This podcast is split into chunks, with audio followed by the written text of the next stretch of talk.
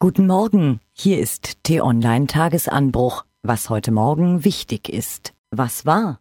Diese Bundestagswahl war ein politisches Erdbeben. Sie hat extreme Sieger und Verlierer produziert und sie ist ein Ventil der Stimmung im Land. So deutlich wie selten zuvor in der Geschichte der Bundesrepublik. Flüchtlingskrise, Bildungschaos, soziale Spaltung, stockende Digitalisierung.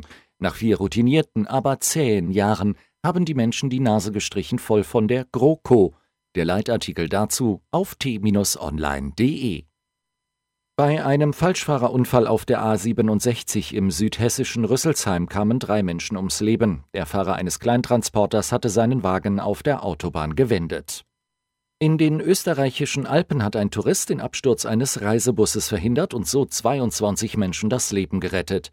Der 65-jährige Franzose saß in der ersten Reihe des Busses und trat beherzt auf die Bremse, als der Fahrer bewusstlos am Steuer zusammengebrochen war. Was steht an?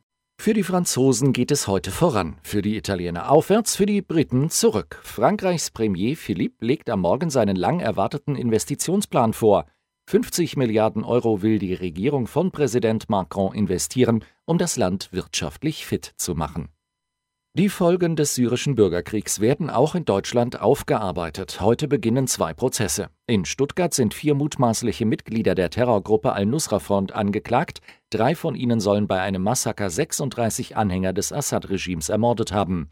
In Celle werden der mutmaßliche Anführer des Islamischen Staates in Deutschland und vier weitere Islamisten angeklagt. Sie sollen Freiwillige für den IS rekrutiert haben. Was lesen?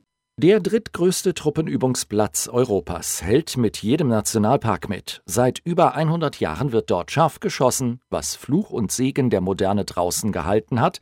Kein Kunstdünger, keine Flurbereinigung und die Feuerwehr kommt auch nicht, wenn das Gras mal brennt. Jetzt sagen sich dort Wolf und Seeadler gute Nacht. Jedenfalls, wenn es nicht gerade rumst. Was amüsiert uns?